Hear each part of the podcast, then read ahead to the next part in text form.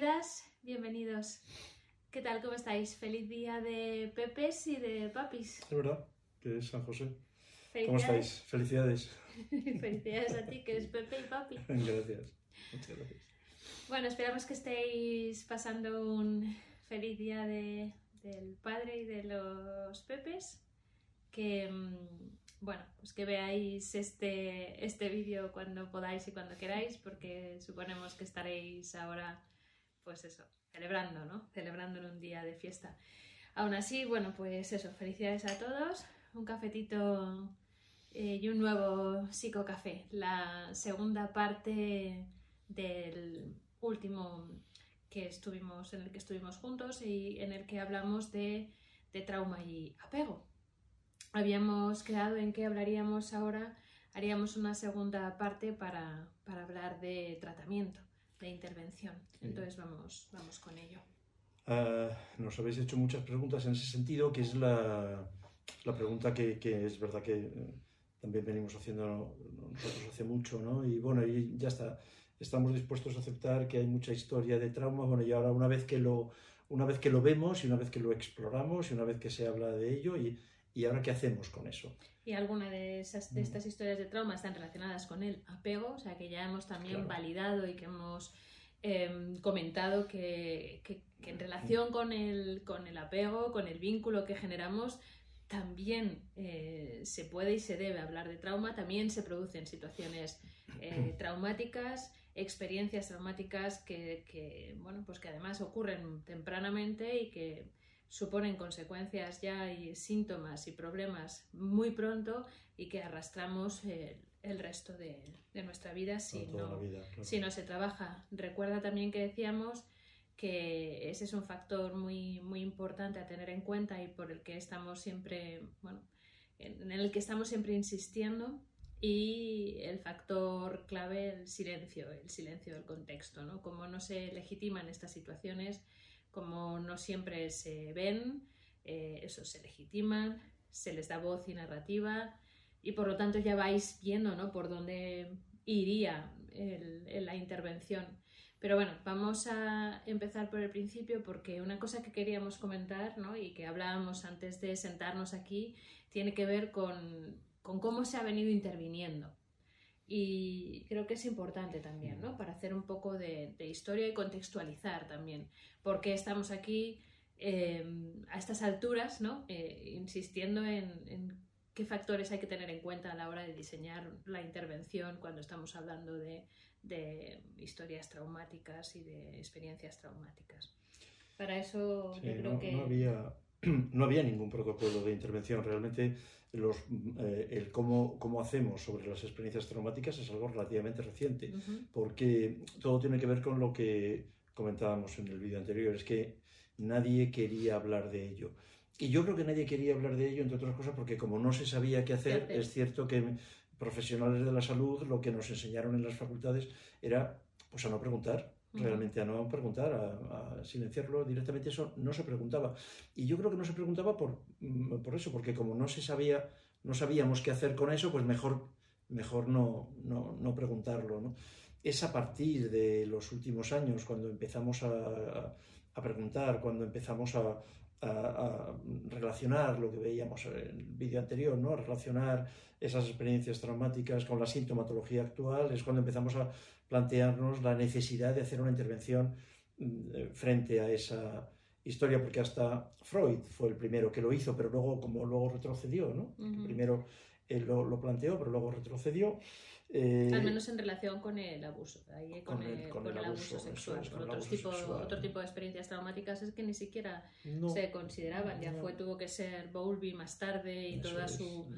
toda, toda su escuela, ¿no? La, la que hablara de apego y de la importancia eh. del vínculo y otros, bueno, otros Claro. tantos, ¿no? El- otro montón de, de, bueno, pues de aportaciones de diferentes escuelas y de diferentes profesionales, ¿no? Por supuesto el tema de la disociación, ahora lo veremos, ¿no?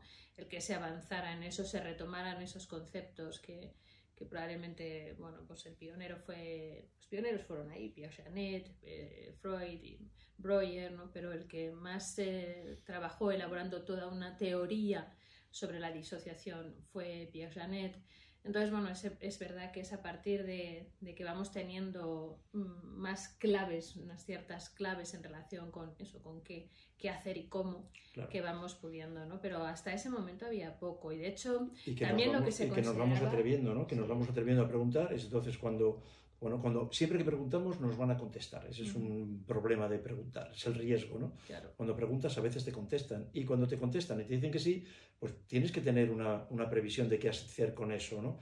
Y es ahora cuando, cuando se está haciendo. ¿no? Pero es curioso, ¿no? Que no quisiera eh, preguntarse, que no, se, que no se quisiera saber, que no quisiera... Eh, ¿no? que no quisiéramos como seres humanos eh, asumir algo que nos estaba pasando y que nos estaba pasando desde siempre. Es algo que, eh, que ha costado mucho, o sea, que, que, llegáramos a la categoría de trastorno de estrés postraumático em, para empezar, ¿no? y que esa categoría empezase a, a, introducirse dentro de los manuales, que empezásemos a considerar que, que es que entonces hay que hay que asociar determinados síntomas con experiencias de, estas llamadas traumáticas, que a lo mejor el, esto de lo traumático no es tan, tan raro y tan excepcional como se venía considerando. O sea, nos ha costado mucho, y mucho sigue sin, asumirse. Y sigue sin, asumir sigue, todo sigue sin asumirse. Seguimos, seguimos. Yo creo que eso es, parte del problema es que, como tú dices siempre, ¿no? porque hablabas de, de Janet, de Freud, de, de Bowlby, ¿no? en los últimos 20 años en España has sido tú quien más ha trabajado Hombre. sobre esto ¿no? y que nos has enseñado a muchos. El, eh, yo creo lo que me parece, me ha parecido observar en revisando, ¿no? a, revisando a, a, a, nuestros compañeros, a nuestros propios terapeutas, los profesionales de la salud mental, es que mmm, las experiencias traumáticas son tan frecuentes que razonablemente tienen que afectar también ¿no? a, la, uh -huh. a la población profesional.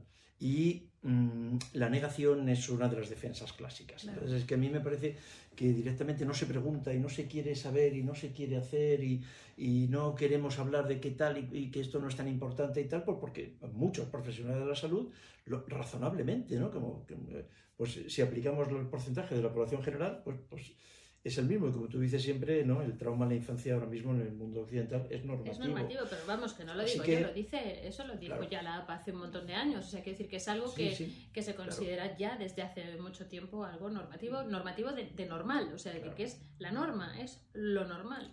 Lo normal es que el ser humano cachorrito viva experiencias traumáticas, Traumáticas. y luego ya incluso estudios que tienen que ver con polivictimización. Eh, bueno, pues hay incluso pues, pioneros en España haciendo un, unos trabajos y unos estudios fantásticos, como Noemí Pereda en la Universidad de Barcelona. Y, y vamos, es que las cifras son, son espeluznantes. Est estamos muy cerca del, del 90% en, en, entre el, hasta llegar la adolescencia. Eh, Sí, sí. de, de, bueno, el 90% de nuestros niños y adolescentes sufren eh, algún tipo de forma de victimización, es decir, es, es, la norma. Y todo esto, cuando no se escucha, no se ve, no se legitima, no se traduce, no se ayuda a darle una narrativa, se convierte o, tiene mucho riesgo de poder convertirse en algo que, que, que, luego va a tener necesariamente que llevar el apellido de traumático. ¿no? Claro. Entonces, es, esto, es, claro. esto es muy... No es solo algo ¿no? que se nos haya ocurrido a nosotros No, y según estabas diciendo eso en relación Mm. con los profesionales, me estaba acordando que recientemente leía la, la, la crítica a, a, mi libro que un colega ha hecho en, en Amazon. Ah, sí, sí, sí, lo comentamos. Y, ¿no? y en, en, mi libro de, de, psicoterapia de, psicoterapia breve con niños y adolescentes, que claro, está publicado con la editorial Sentir, pero se puede comprar en Amazon, obviamente, como en otras tantas eh, eh, formas Librería, de compra ¿no? online, ¿no? Y en las librerías y demás. Y entonces, eh, pues no había visto que tenía un, un par de, de, críticas y una de ellas, vamos, de comentarios. Y una crítica es, es negativa porque lo que dice es que eh, una de las cosas que hago mucho es enfocarlo todo desde el trauma. Y, y claro, pues yo me quedaba pensando, es que hay otra manera de enfocarlo. Manera de enfocarlo? Entonces es verdad, sí. es verdad que, que, bueno, que nos acusan claro. muchas veces de ver trauma en todas partes, ¿no? Pero sí. es que... ¿Hay otra manera? Es que no sé si... No, fuera, no de la sé genética, si hay... fuera de la genética, hay alguna... Y la genética tiene mucha menos importancia de lo que algunos colegas quieren, quieren significar. ¿Hay alguna otra manera de entenderlo? Si defines trauma y lo defines adecuadamente, entonces ahí, difícilmente puedes enfocar otra enfocar las cosas que nos pasan, ¿no? El impacto de lo que vivimos, el impacto eh, psicoemocional, cognitivo, tal, que, que muchas de las experiencias que tenemos eh, produce en nosotros, ¿no? Entonces, eh, realmente es, es, muy difícil dejar fuera de la ecuación eso, ¿no? Y como lo dejes fuera, estás perdiéndote mucha, mucha, mucha información, ¿no? Y entonces, al final, lo que haces realmente es ponerle apellidos, como decíamos el otro día en el vídeo, en el último vídeo, apellidos que lo que hacen es recoger simplemente la sintomatología. Eso se llama DSM5. Efectivamente, escogerlo y está bien eso, está bien. Eso es lo que hemos estado haciendo durante toda la vida en psiquiatría, es lo que me han enseñado a mí. Y mayoritariamente sí. Tratar, y seguimos haciendo, es tratamientos sintomáticos. Claro. Tratamientos sintomáticos, claro, porque las experiencias, las experiencias vitales, quita si quiere lo de traumático, las experiencias vitales es lo que somos Dicho de otra forma, lo que somos de adultos y por supuesto de niños, lo que somos es el resultado de nuestras experiencias vitales. Eso moldea nuestro cerebro, moldea nuestras creencias. Neurología. Claro, moldea nuestra forma de percibir, de sentir, de... Nuestra expresión emocional, claro. Todo entonces, nos condiciona absolutamente. ¿De dónde aparece la psicopatología? O sea, la psicopatología, la psiquiatría, el DSM-5. ¿De dónde? De repente una persona, lo comentábamos el otro día, disculpad que insistamos, pero ¿por qué de repente una chiquilla con 15 años dice que no quiere comer, porque está viendo en la televisión a las modelos. No, hombre, no. Solo por eso no, porque si no le pasaría a todo el mundo, ¿no? O sea, obviamente no es solo, no es solo por eso, aunque claro. Eh, eh, sea una constelación de factores, sin ninguna duda. Pero hay una vulnerabilidad, es decir, hay, una, hay una, una, vulnerabilidad previa que se ha hecho en, estos, en estas primeras experiencias vitales. ¿no? Luego también una, algo que, que, he escuchado muchas veces ¿no? en mis estudios de psiquiatría y leo de vez en cuando también en algún artículo que, que dices, bueno, ¿qué, ¿qué, tipo de paciente estarás viendo tú? ¿no? Pero es que, claro, que hay muchas personas, hay niños que viven situaciones traumáticas y que luego no presentan psicopatología. Hombre, claro. Ya lo decimos siempre, a más menos existe. claro. Y a igualdad incluso de, de, genética, de condiciones genéticas y condiciones ambientales, no siempre se producen síntomas. También lo decíamos el otro día. Eso es así, naturalmente que sí. Claro.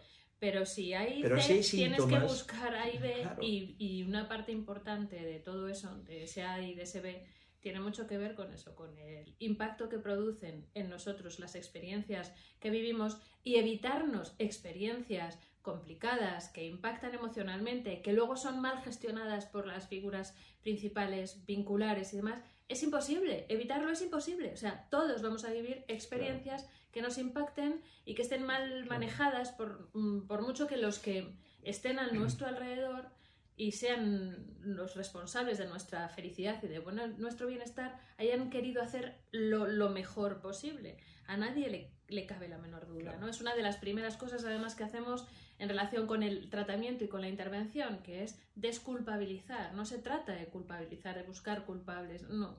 Eh, pero sí de, entender, de entender, básicamente de, entender, entender los porqués, ¿no? Mm. Y, de, y, sí, y de responsabilizarse sí, sobre todo cuando eh, estamos trabajando con, con cachorritos, eh, porque si no se responsabilizan papá y mamá de su bienestar y de, en lo posible de reparar en la medida en la que eso, en la que lo puedan hacer y, lo, y, y, se pueda ya estemos a tiempo, que siempre estamos a tiempo de reparar, em, pues es que cada responsabilidad está, está clara, ¿no? Mm. Y desde luego lo que hay que hacer es legitimar esa parte de uno mismo que, sabe que es que, bueno, pues que sus figuras de apego le, fallaron y ya está, y puede entender que no pudieron hacerlo mejor y que no hubo, ellos también tenían su idiosincrasia, que no se lo puso fácil, ¿no? Por eso es tan importante hacer una buena evaluación en la que mm. entendemos sistémicamente cómo se ha venido funcionando en nuestra, en nuestra familia, ¿no?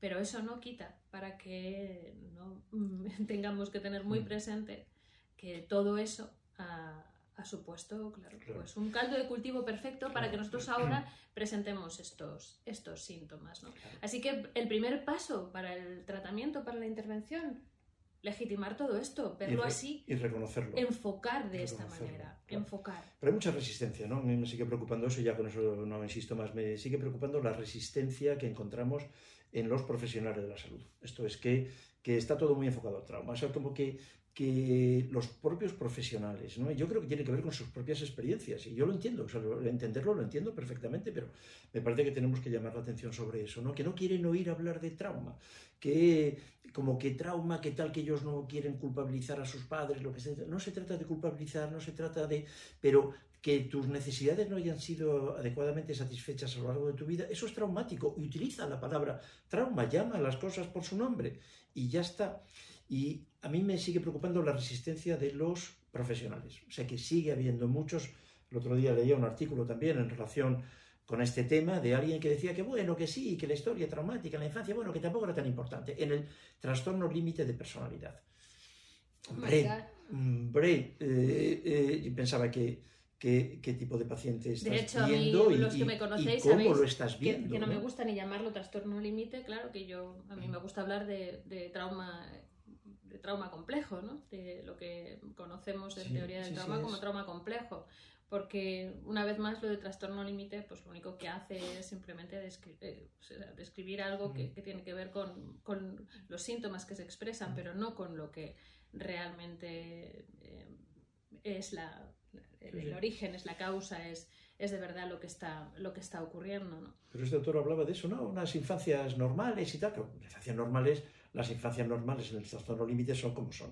Y yo pensaba, esto no, pues qué, qué tipo de paciente estás viendo o cómo lo estás viendo. O sea, qué es lo que no puedes ver. Eso es lo que me preocupa, que el sesgo del propio terapeuta, que eso está en los libros, eso está descrito, eso es una resistencia, tiene que ver con una negación que no estoy juzgando de ninguna manera, lo estoy entendiendo perfectamente, ¿no? Al terapeuta con esos, con esos, pero bueno, que eso es que eso es nuestro, que eso es de nosotros, no, es, no es que no haya trauma, es que nosotros preferimos no verlo porque a lo mejor es algo que nos ha pasado. Y entonces, mm, pues mejor... O por lo que sea. O porque, eso porque nos sentimos, desde ahí algo nos toca y nos sentimos mm, más vulnerables, con mayores dificultades para, para, enfrentar eso, con no, no, con las espaldas suficientemente anchas para, para manejarlo.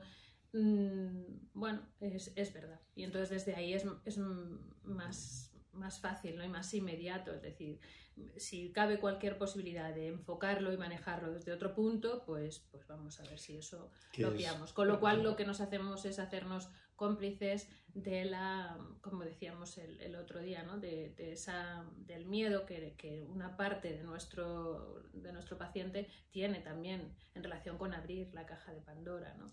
Por eso lo más importante es que de verdad tengamos esa, esa forma de mirar, tengamos esa, esa posibilidad de, de acercarnos con, con, una mente más abierta a la idea de que las experiencias traumáticas condicionan nuestro desarrollo y, que están detrás explicándonos muchos de los síntomas que, que venimos presentando. ¿no? Claro, contestando a alguna de vuestras preguntas, que era bueno, y una vez que ya podemos percibir que ha habido cuál es, qué hacemos con eso, pues de luego la primera, el primer eh, escalón ¿no? de la intervención es exactamente lo que acaba de decir Begoña, es esto, eh, mirar, mirar de esta manera. Y eso es tan terapéutico ya para empezar.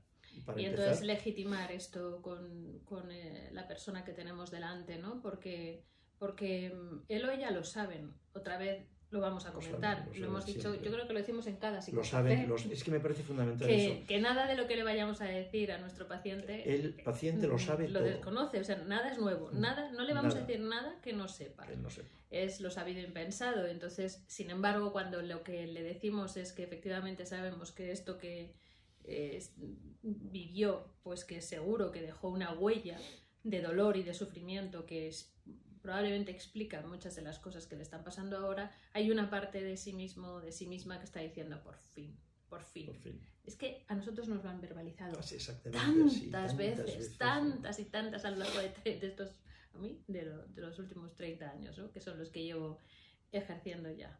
Y, bueno, pues además en, los últimos 20 supervisando con un montón de gente, con un montón de alumnos en prácticas, que luego, pues claro, eh, te, comentan lo mismo.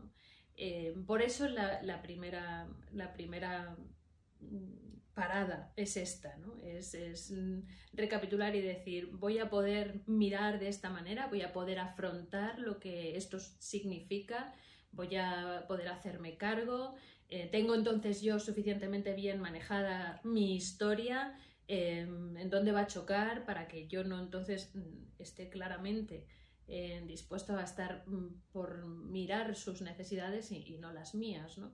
Las, de, las del otro siempre primero. Entonces, tengamos a nuestro niño, a nuestra niña mm, bien tranquila y bien cuidada ya y bien trabajada para que no nos, no nos pase esto. ¿no? Y entonces, al estar frente al niño que hay detrás de todos nosotros y que es al que hay que tenderle la mano, mirar con esa mirada que necesita legitimar todo lo que ocurrió y, el peso de aquello que ocurrió, pues que de verdad podamos estar ahí al 100%. Ese es lo primero. Después, una buena evaluación, nos repetimos constantemente, para que efectivamente todo eso eh, nos permita hacer una, una buena estructuración de la, de la intervención, el, el, el, estructurar, el tener claro mm, cómo vamos a intervenir. Eh, a mí se me hace imposible sin una buena evaluación. No es una cuestión de... Ah, la evaluación, además, a mí me parece, la evaluación es tan terapéutica la propia evaluación. Sí, claro, es, una división, Es una división, división artificial que hacemos para hablar con vosotros, pero la, evaluación, el poder hablar, el poder organizarlo, el poder narrarlo, el poder pensar en ello, el saber que además a tu terapeuta le interesa eso y que tu terapeuta quiere saber y quiere saber con mirada limpia y que quiere saber con, con, con cariño y con empatía, eso, eso, es, eso es terapia pura. De hecho, eso es. Eh, Además está demostrado que cosas como el, por ejemplo, hacer una buena línea de vida en la que en la que estás ayudando a darle cronología y a ordenar y a situar ¿no? Eh, temporalmente cada cosa mm, donde ocurrió una antes de la otra y secuenciarlas y demás, ayuda ¿no? a... Es integración. absolutamente. Integración, porque, hay estructuras del cerebro que de pronto se ponen a, a funcionar cuando llevaban a lo mejor mucho tiempo haciéndolo a medio gas o incluso a menos de medio gas, porque claro, mm, al servicio de, tenerlo todo, o sea, de, seguir haciendo como que no ha pasado nada, eh, está que, pues, que, que, hagamos, pues, bueno, pues que de algunas estructuras pues estén eso, medio funcionantes para que efectivamente eh, uno pueda seguir aparentando normalidad, aparentando que no ha pasado nada y, qué pasa? Que luego cuando te pones a hablar o te escuchas en la consulta que eh, yo es que de los 10 primeros años de mi vida no me acuerdo de nada. O yo es que confundo todas las fechas, tengo un jaleo. Claro, eso es lo que llamamos memoria autobiográfica, ¿no? Y la memoria autobiográfica necesita que estructuras, por ejemplo, como el hipocampo, estén funcionando bien, porque es el que nos ayuda a situarnos a cada una de nosotros, ¿no? cada uno de nosotros en nuestra historia, en los diferentes acontecimientos, es el que eso nos ayuda a secuenciar, a poner orden, ¿no? Y sin embargo, cuando nos ocurren cosas que impactan, pues es el primero que, que se, se, va desactivando, ¿no? Eh, por decirlo de alguna manera fácil para que nos entendamos. Disminuye de tamaño, eso se ve perfectamente en técnicas de. Sin ninguna duda, por eso digo que está ya demostrado. De se ve, entonces está es neurología, es, que no es, una, es algo que intuitivo, ¿no? que Freud lo pudo pensar intuitivamente, ahora ya no, ni siquiera. Las neurociencias nos eh, han demostrado, todo esto. Lo que se activa y lo que se desactiva en relación con las experiencias, traumáticas. Y con esa, con esa decisión automática que nuestro eh, cerebro hace de desconectarse para sobrevivir. exacto. Y eso es a lo que llamamos disociación, es, dejar fuera de la conciencia un montón de información, un montón de cosas para eso, para poder seguir aparentando normalidad. ¿no? Entonces, eh, eh, como decía, el servicio de, eso está que, que, apaguemos, que apaguemos ciertas estructuras. Y que parezcan síntomas. Y, entonces toda esa información se canaliza a través del cuerpo y de los síntomas. entonces, bueno, pues eh, el, el, por eso, como decía José Luis, el, el, hacer una buena línea de vida, el ir asociando ¿no? esto que viví con esto que me está pasando ahora, el ir entendiendo cómo familiarmente esto es una forma de respuesta que solemos ¿no? Eh, tener en este sistema que proviene de este otro, cómo eh, entonces, claro, se explican tantas cosas, por qué yo me comportaba así, por qué hice esto, por qué me pasa esto ahora. Todo, todo esto, ¿no? cuando además vamos colocándolo todo en la línea de vida, le vamos dando orden, va generando tanto, tantas asociaciones, tanto insight, tanto eso, darse cuenta, tanto hacer eh, eso, conciencia, que ya eso resulta reparador, resulta terapéutico, resulta, eh, bueno, pues ya, se hacen conexiones. se hacen, a Eric Kandel le dieron el premio Nobel en el año 2000 por explicar todo esto, o sea que ya tiene años. ¿no? Se van haciendo conexiones, se va modificando el material genético, el material nuclear de la célula que la psicoterapia bien hecha, la psicoterapia bien hecha modifica el material. Claro, Candel demostró que, que, las experiencias eh, son las que moldean el cerebro. Claro. Y eso, al, unido a todos conceptos relacionados con neuroplasticidad y demás, pues claro, hizo pensar también que, que, lo, que la buena noticia en relación con eso es que se puede remoldear, ¿no? que es lo que intentamos hacer durante el proceso psicoterapéutico. ¿no? Mm. Con lo cual, efectivamente, si, si la arquitectura de nuestro cerebro se moldea según las experiencias, hay que reexperimentar, renarrar, resignificarlo todo para que todas estas eh, estructuras mm, bueno, pues eh, estén funcionando en su óptima manera de funcionar y, bueno, pues que mm. organicemos y reestructuremos todo.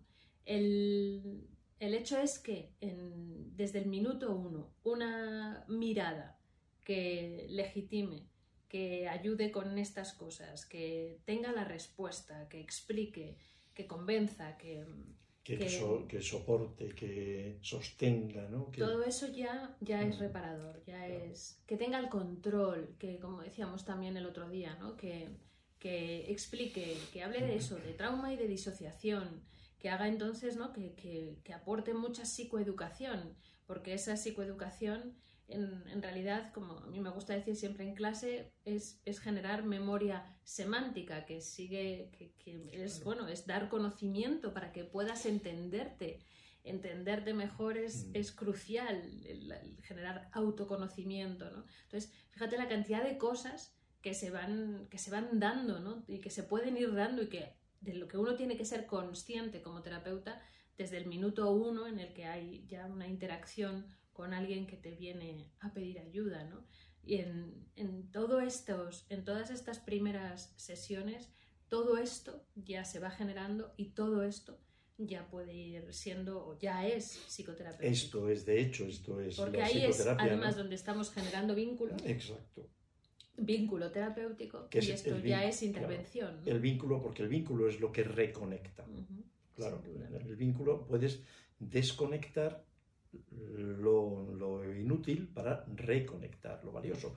Y eso solamente se puede hacer, solo se puede hacer en el vínculo. Y por cierto, todo esto está demostrado. O sea, decir, que está, está bien demostrado que, es, eh, que se hace así y es mm, relativamente fácil de hacer, solo tienes que, solo tienes que hacerlo, ¿no?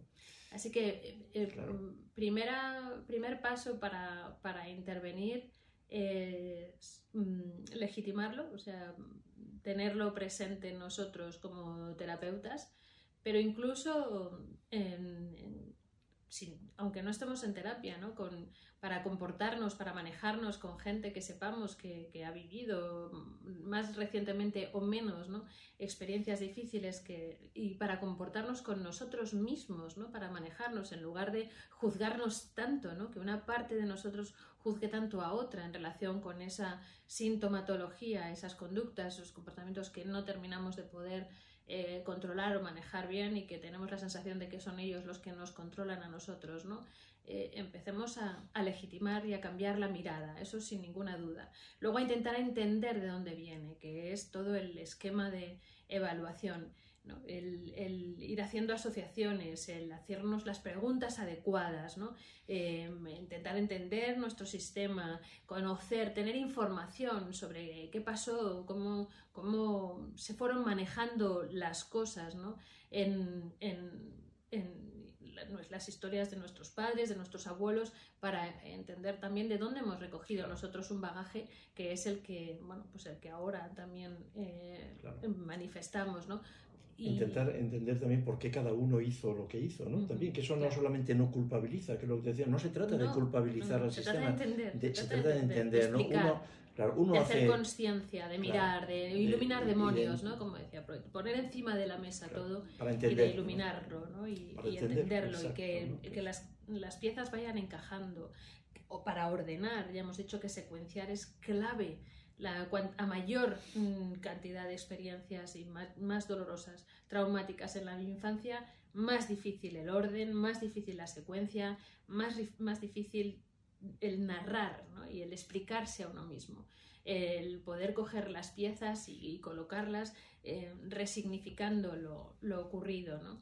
Y todo esto es, el proceso inicial estrictamente imprescindible, lo cual no quiere decir que también ahí a lo mejor haga falta eh, que, utilicemos un fármaco. ¿Cómo se trabajan estas cosas? Bueno, eh, el, trabajo psicoterapéutico no necesariamente excluye el fármaco, ni muchísimo menos. ¿no? Hay veces que es imprescindible ¿no? para esa mm, famosa eh, primera estabilización de la que hablan los libros ¿no? en relación con el tratamiento del trauma. Em, claro que, puede ser eh, útil y a veces imprescindible, sin ninguna duda. Nosotros lo que, lo que yo suelo sostener es que mm, no lo planteemos nunca como la única alternativa que la pastilla no vaya sola, que vaya siempre acompañada de un proceso psicoterapéutico. Pero no necesariamente tampoco la cosa es decir, no, no, solo proceso psicoterapéutico sin pastilla. No, lo ideal es decir, vamos a ver, eh, si hay que compaginarlos, pues se compagina y se maneja eh, así y entonces, bueno, pues seguramente el, tratamiento psicoterapéutico va a ser eh, el óptimo de esta manera. Pasa que esta asociación pues tampoco está bien vista ¿no? dentro de esta división administrativa, que es de esta catástrofe que, que ocurrió en el conocimiento y en la hmm. eh, atención a los seres humanos cuando se decidió dividir administrativamente eh, al ser humano, ¿no? incluso con carreras. Lo que le pasa en el cuerpo, una carrera, medicina, lo que pasa en el aparato psíquico, otra carrera, psicología, ¿no? con luchas de poder entre ellas y llevándose mal y mirándose con recelos y con desconfianza. Un horror. Y en medio el pobre paciente, uno solo con psicofármacos, que es lo que me enseñaron a mí en psiquiatría y lo que siguen haciendo, ¿no? Tratando estas historias que estamos comentando, tratándolas exclusivamente desde el punto de vista sintomático y el medicamento como un fin. ¿no? Y yo en el otro ámbito, pues solo psicoterapia, a veces psicoterapia de tampoco saber muy bien de qué se está haciendo psicoterapia, porque como no se ha hecho una evaluación y no, no se sabe muy bien de qué, de qué se está haciendo psicoterapia, pero en todo caso, solo psicoterapia, no, hombre, yo creo que eso es una lástima y es Pero no solo los psiquiatras con psicofármacos. Esa división de yo me encargo del cuerpo también significa que muchos síntomas nunca se plantean eh, como eso, como que a lo mejor eh, el origen puede ser psicógeno y que por, lo tanto es algo más que un, psicofármaco. No, eso es medicina, medicina. Eh, de hecho, bueno, de vez en cuando salen noticias que, que, dices, ¡ay, qué bien! que que se dé esta noticia, aunque debería ser algo con lo que contásemos ya con mucha más, ¿no? Mm. Eh, como algo como lo de la noticia. Hoy una amiga y compañera em, me, manda una noticia de que un hospital, un equipo de, profesionales en, el hospital de Valdebron, me parece que era en Barcelona, que han eh, ensayado un tratamiento con mucho éxito para la fibromialgia que excluye eh, eso, los fármacos, ¿no? que es un tratamiento que, bueno, que ayuda, que se ha demostrado que, que, reduce el dolor y el malestar y demás, ¿no? sin, utilizar eh, farmacología. ¿no? Em, pues es una grandísima noticia. Nosotros estamos trabajando igualmente en eso. Hemos terminado un ensayo clínico en esa línea y, también con muy buenos resultados. ¿no? Eh, ¿Cómo puede ser esto algo que todavía nos sorprenda tanto? Como no relacionamos el dolor físico con dolor emocional todavía, ¿no? como no, podemos, ¿Cómo podemos seguir cuestionándonos eso? Bueno, pues eso, pues lo que decíamos, todo supone un cambio de actitud. Eh, lo más técnico y lo más específico, pues eso.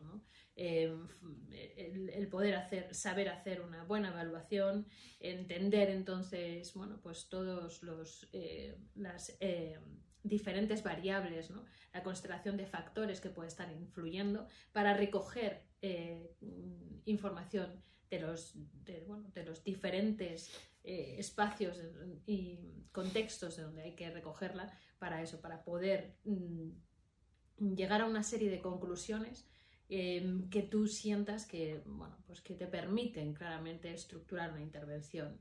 Y, a partir de ahí, pues según el modelo, desde luego habrá que tener muy en cuenta y trabajar mucho todo lo que tenga que ver con disociación, porque la disociación va a estar siempre poniéndonos la zancadilla. En relación con la disociación hay dos fenómenos muy importantes que hay que tener en cuenta y que hay que saber manejar, como son la fobia entre partes y la fobia a la reexperimentación. Tiene mucho sentido, ¿no? hay una parte de nosotros que está deseando trabajar la experiencia traumática y terminar de integrarlo y, acabar con eso y otra parte que está, vamos, diciendo, ni muertos entramos ahí, ni se nos ocurre abrir esa caja, ¿no? Así que esa fobia entre esas partes es razonable que se experimente y es razonable que como terapeutas contemos con que nos va a poner la zancadilla. Así que hay que estar conociendo herramientas para trabajar en relación con esa fobia y por supuesto en relación con todo lo que tiene que ver con disociación y el manejo ¿no? de esas dos voces. Y la fobia a la reexperimentación pues está asociada a eso, ¿no? Al miedo que nos da abrir la caja de Pandora y meternos ahí, ¿no? En el ojo del huracán. Eso también va a ser algo que nos limite mucho. Y en el caso además de los niños, de cuando trabajamos en, en psicoterapia infantil o de adolescentes, contamos con la fobia de ellos mismos y la de sus padres. La de papá y mamá a decir, no, no, no, no, no será otra cosa, no puede ser esto. Ya será otra cosa, ¿no? Ya... Por eso muchas veces viene también que le encuentren, encuentren una alteración en el metabolismo de la dopamina. Por eso te lo quería dejar a ti. eso me entusiasma, ¿no? Una alteración en el metabolismo de la dopamina, claro, hombre, seguro, seguro que sí. Claro, y si se te cae un piano encima cuando vas caminando por la calle, pues tienes una fractura de vértebra. Entonces, claro, claro, se, le ha roto la vértebra. Es lo que podemos observar. Todo lo que le pasa es que se le ha roto. Se le ha roto una vértebra, pues se le ha caído un piano, ¿sabes? Sí, es, es razonable, sí, que se le haya roto. Es razonable que tengas, a partir de una serie de, acontecimientos, vitales, de experiencias vitales estresantes, la mm, dopamina, dopamina, dopamina, la dopamina, el metabolismo de la dopamina se altera. Sí, sí, se, han dado casos. Pero decir que ese es tu problema sería como lo que comentábamos en el vídeo anterior, ¿no? Lo de darle, dar un, un diagnóstico que fuera trastorno por fiebre Mm, no existe el trastorno por fiebre. El trastorno por fiebre, la fiebre es un síntoma. Y hay que buscar qué está produciendo la fiebre. Pero en psiquiatría sí existe esto. ¿eh? Mm. Existe el trastorno por ansiedad generalizada, el trastorno depresivo, el trastorno del comportamiento alimentario, el, insomnio, el trastorno límite, el trastorno del sueño. Por déficit atencional. son todo trastornos por síntomas, que son síntomas. Que son trastornos por fiebre. Que relacionados con fiebre o, por dolor, ¿no? Exacto. Sí, por dolor. Entonces, claro, hacer un diagnóstico del síntoma es peligroso. Yo creo que más peligroso que el decir que a lo mejor hay una historia traumática. Realmente a mí me parece mucho más peligroso. Pero es mucho más De hecho, no nos ha ayudado nada. Pero es tranquilizador para, el, para el sistema, ¿no? Para el sistema que está. Te cuento otra vez que el sistema es el que está propiciando las historias traumáticas. Es que eso abres el periódico, cada día te encuentras con historias de maltratos, de abusos institucionales, escolares, cada día, pero cada día es literalmente cada día, vamos, acabo de leer esta, hoy, hoy, en, en uno de los diarios españoles, hoy acabo de leer un nuevo escándalo que aparece, bueno, la Iglesia Católica Alemana con abusos sexuales con los niños, todos los días, absolutamente todos los días tienes esto que está ocurriendo, ¿no? Que, y bueno, es, es, es, incómodo, ¿no? Para el, para el sistema dominante, para la cultura dominante, es mucho más cómodo pensar en síntomas y desde luego en tratamientos farmacológicos y no escuchar estas cosas, estas cosas mm, son dolorosas en, una cultura en la que además todavía sigue diciendo que es una cultura que cuida tanto a los niños, que cuida tanto la cultura del bienestar, los estados del bienestar, la, cuando realmente lo que está... lo que vemos cada día es que no es eso, que no es así, que realmente no es así. Nuestros niños están bastante, bastante descuidados. con suerte solo descuidados. Con suerte solo descuidados. Con un poquito de mala suerte, pues, pues pues en fin, solo tienes que leer el periódico. Y cuando no sabemos cuidar a nuestros niños, no sabemos luego cuidar a nuestros pacientes. Eh, para cuidar a nuestros pacientes como en realidad lo que tenemos que cuidar es a sus niños, al niño interior que cada uno lleva dentro, pues entonces no es, no es fácil ¿no? que podamos hacerlo eh, sin saber hacer lo otro. Pero bueno, que mm, esta es la idea, ¿no? La, yo creo que es mucho más importante que, porque eso, las, las técnicas, el, el, cómo concreto, ¿no? Ni lo podemos contar aquí en un, en un psicocafé, ¿no? En, en 50 minutos, ni, ni, ni, ni, se trata de eso tampoco, ¿no? Hay otros espacios didácticos que, que, están para eso. Yo creo que aquí, desde luego, para nosotros lo más importante es eh, tratar de, de, insistir en, en concienciar y en, en, bueno, pues en, la, divulgar, y, claro. ¿no? Que lo importante es el cambio, un cambio de mirada, un cambio radical de consideración con respecto cambio de consideración. a la... Sí, sí, a la situación, a, a las manifestaciones del sufrimiento humano. Eso es. Y luego las, las técnicas. ¿Cómo están... las traducimos? Claro. ¿Cómo las, bueno, cómo las ¿Cómo interpretamos? ¿Cómo, las, las, preguntamos? ¿Cómo las evaluamos? ¿Cómo las simplemente cómo, cómo, ¿Cómo nos aproximamos? ¿Cómo nos aproximamos al sufrimiento? ¿Cómo las explicamos? ¿Cómo nos aproximamos al sufrimiento? Solo, si es solo desde la manifestación claro. o es desde la comprensión. ¿no? Y luego las técnicas están bien, tú decías los psicofármacos, los psicofármacos ayudan mucho, soy psiquiatra, lo utilizo todos los días, pero nunca puede ser como un fin. El psicofármaco es un medio. Es como el paracetamol en la fiebre, exactamente, sí, claro. O los antiinflamatorios, claro, natural, los antibióticos, claro que sí, pero los antibióticos tendrían más, más claro, sentido, porque más... eso ya no es sintomático. Eso es una de las pocas ¿no? excepciones de la medicina, ¿no? Uh -huh. Pero las técnicas están muy bien, no vamos a renunciar a eso, ¿no? En, en la intervención con trauma tú utilizas en tu modelo y el protocolo este que has ideado para el tratamiento con en fibromialgia está hecho con con MDR. ¿no? Y una técnica fantástica, ¿no? Que realmente ha supuesto un gran avance, pero... Pero es no es la técnica. única, y no es la única. Y no es la única. Hay muchas cosas que Claro. se pueden hacer. Y es una técnica, y no sirve, esto a lo mejor me regañas porque estoy exagerando, pero MDR solo, solo MDR, yo me parece No, claro, ninguna técnica. Solo lo que Claro. cura es el vínculo y lo que cura es el Y un- terapeuta y, su mirada. y un modelo, lo que cura, como decimos, lo Y que por cura supuesto son los psicoterapeutas, no cura la psicoterapia, yo creo que curan los psicoterapeutas. Es que hay un modelo detrás del psicoterapeuta, o sea, lo que necesita el psicoterapeuta para poder sentarse delante tranquilo, Claro. convencido, controlando, sabiendo lo que tiene que hacer y cómo hacerlo, eh, lo, que, lo que le proporciona todo eso es un, un buen modelo. Entonces, ¿qué es lo que hablemos de tratamiento, del trauma y de lo que de lo que sea y de reparación en relación con el apego, de mm, resignificación, de todo? Bueno, pues hablemos de qué, pues hablemos de eso, de un modelo que te eh, ayude a entender lo que está pasando y a relacionar el sufrimiento actual con la historia vital en general ¿no? de esa persona. Desde ahí te vas a sentir con la capacidad de acompañar en, en- en todo ese proceso a, a- esta persona que ha venido a pedirte, a pedirte ayuda. ¿no? Y, y Y en, todo eso técnicas. pues habrá técnicas que Claro, tienes que aprender exacto. sin ninguna duda. Sin ¿no? duda. pero que será muy fácil porque luego es, eh, pues eso es lo que decimos siempre en clase, ¿no? Aquí lo que nos interesa, porque lo que más fácil si aprendes la técnica, si la técnica Sí, es muy sí, sí, fácil de aprender, lo que es complicado es entender cuándo, cómo y por qué ¿Por qué? tengo que emplear esta técnica o esta otra, ¿no?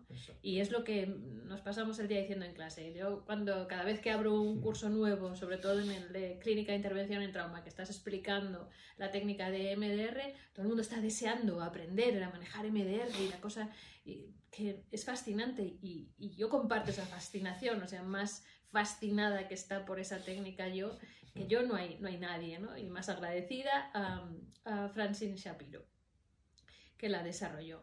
Pero, pero no es lo más, lo más importante para nada. Es un error fijar la atención además en Sin eso. Si te duda. parece O que sea, eso es no- lo más importante, dile al paciente que se compre un libro, Claro, que los hay. un aparatito de estos de MDR. Claro, un libro, El- un libro de Shapiro, hay- de cómo se hay- hace claro, MDR, y hay ¿no? aplicaciones para utilizarlas en Claro. los Y móviles. eso, en y fin, es un fracaso. no eso tiene es un- ningún sentido. Tienes eso una sí. herramienta muy potente y no sabes qué hacer, ¿Qué con, hacer ella. con ella? Lo importante Claro. es saber cómo, cuándo y por qué. ¿no? Entonces, todo esto que venimos diciendo, lo importante es eh, para el tratamiento entender, entender. Desde ahí vas a poder estructurar la intervención mm, para eso, para, para manejarte con, con esos fenómenos que te pueden poner la zancadilla, con fenómenos pues como los que decíamos de la fobia entre partes o la fobia a la eh, experimentación, con fenómenos que tienen que ver más con lo relacional, ¿no? con, el, con lo vincular, eh, pues como el que no te contagies del estado mental adulto del otro, que sepas qué es eso de estado mental adulto y, de, y cómo manejarlo y cómo, cómo estar en, en ello para, para, que no afecte y no, eso, no sea otra zancadilla, para que entiendas ¿no?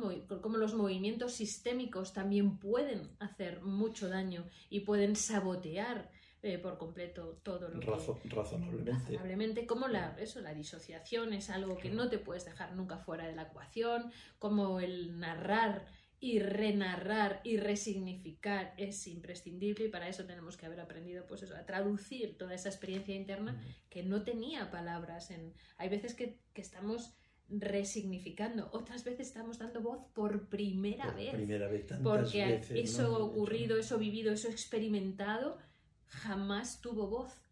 Jamás. Tantas veces lo hemos escuchado. No es la primera vez que lo cuento, porque es la primera vez que me lo preguntan. Y la primera vez que alguien está dispuesto a escucharlo, y, la primera vez que alguien me ayuda a sacarlo, ¿no? a contarlo. Entonces, mm. Mm, estas son realmente las, las, claves de la intervención. Este tipo de cosas. este cambio en la, en la consideración de este tipo de experiencias y de cómo manejarlas. Mm. Por eso siempre le daremos mucho más peso a un modelo. Y de hecho, eh, Francis Shapiro, yo siempre comienzo los, los cursos de, trauma eh, con la frase de Francine Shapiro, ¿no? Y quizá podríamos ahí terminar. Em, con, ya en su manual, en 2001, ella decía que era mucho más importante ofrecer al clínico un buen modelo que le, que le diera ¿no? esa, esa sensación de, de poder entender qué es lo que está pasando para saber ¿no? en cuándo y cómo tener que intervenir, que enseñarles exclusivamente eh, la técnica, ¿no? Eh, que por más que es una técnica, insisto, potente donde las haya y absolutamente maravillosa. Estoy de acuerdo con, absolutamente con ella y lamento que no siempre sea así. Mm. Lamento que, que haya eh, ocasiones en las que no, no se plantee de esa forma. ¿no? Entonces, bueno, mm, seamos muy conscientes de la importancia de estos factores. De... Seamos conscientes. Yo creo que sí, seamos conscientes en general. Me parece que eso es en psicoterapia también el, el elemento contratransferencial. O sea, estate. O sea, no, le pedimos solamente al paciente que esté, el terapeuta tiene que estar. Oh, mucho, mucho, mucho, todo. ya que estás, en cuerpo y alma. Estar y manejar la contratransferencia, ver lo que, cómo te toca, a ti el terapeuta tiene que estar, tiene que estar, pero tiene que estar de verdad, ¿eh? Tiene que estar. Y tiene que ser consciente de eso, de, que él, es la pieza clave. Ella, que la psicoterapia, la, psicoterapia es una relación. La psicoterapia se hace en la relación, ¿no? Y en la relación estamos nosotros. Eso me parece que es una, también una de las de los elementos, de las lecciones básicas de la psicoterapia, ¿no? Que el, eh, que el terapeuta, lo que nosotros decimos, ¿no? Que más que aprender psicoterapia, lo que tenemos que aprender es a convertirnos en psicoterapeutas, a estar como psicoterapeutas, a ponernos el hábito de psicoterapeutas, a ser psicoterapeutas. Luego, otra vez, la psicoterapia, las técnicas están en los libros. O el delantal, no sé si el hábito, el, el delantal. Si lo de hábito me suena fatal. El delantal, lo que quieras, el, traje, el traje, ¿no? el vestido, el, convertirte en psicoterapeuta. Para que, lo que donde tú encuentres que, se, que, que, eh, la expresión de, ese arte que encaja mejor con, contigo, ¿no? con el traje de faena que quieras. ¿no? Pero la psicoterapia es un arte y es un arte relacional y que consigue que en muchos momentos surja la magia, porque como es relacional es donde se da la magia, porque la magia se da en la relación entre dos individuos que, que conectan porque, porque uno de ellos, que es el que está pidiendo ayuda, siente que el otro sintoniza y, y, por fin eso, siente esa conexión con otro alma humana que es además lo que te da la energía para poder seguir creyendo en ti, seguir creyendo en el proceso, que seguir creyendo en que merece la pena intentarlo, en que es mm, la magia, ¿no? Es la magia. Pero que te pille trabajando. Eso sí. Como siempre terminamos con lo mismo. ¿no? Y bueno, pues hasta aquí, ¿no? Porque ya casi, casi eh, los, eso, los 50 minutos que nos proponemos para no aburriros mucho más y también para que... Sí, nos tenemos que limitar, porque es verdad que es un tema que a nosotros nos interesa mucho, como ya seguramente os habéis dado cuenta. Sí. Así que mejor nos autolimitamos y, y Pero eso, hagamos mucha conciencia, mucho trabajo interior nosotros, mucho generar autoconocimiento. es muy bonito, es muy bonito esto, me parece que Ese es viaje es precioso. viaje es viaje precioso. La práctica clínica sí me parece muy, muy atractiva. Eh, la práctica clínica de otra forma que yo aprendí en el hospital, la psiquiatría este, biológica que se llama ahora, este tipo de cosas, sinceramente me parecen muy horteras. Te encanta Sí, esa palabra. Me encanta la palabra. Yo creo que es, es hortera. Hay una práctica clínica eh, ahora mismo que Debería Y ser digo- magia, digo- debería ser arte y y, es hortera, que es hortera. es hortera. eh, Me parece una práctica clínica hortera. Y digo hortera porque como siempre estoy de buen humor y porque no quiero ofender, porque si, me, si no te parece bien lo de hortera, entonces digo que es negligente. Claro. ¿Sabes? Porque con los conocimientos de que disponemos ahora mismo, el no ver a los pacientes de esta manera es una negligencia. Así que vuelvo otra vez a tomármelo de buen humor y decir simplemente que es hortera y que es aburrido y que veo a muchos de mis E colegas ineficaz. en el sí. hospital, frustración tras frustración tras frustración, quemados, quemados, quemados. Y, Y y me, dan, me, mucha, me dan mucha pena porque se puede trabajar en esto de otra manera, mucho más, más eh, creativa, más mágica, más bonita y más divertida también y mucho más gratificante. Así que eh, estate, dale A la tarea. a la tarea. Muchas gracias. Muchísimas muchas, gracias. muchas gracias, Gracias, por estar verdad. ahí. Nos Qué vemos- paciencia tenéis. Eh, qué paciencia tenéis y cómo os lo agradezco. Nos vemos en el próximo Psicocafé. Espero. Un abrazo. Gracias. Un abrazo.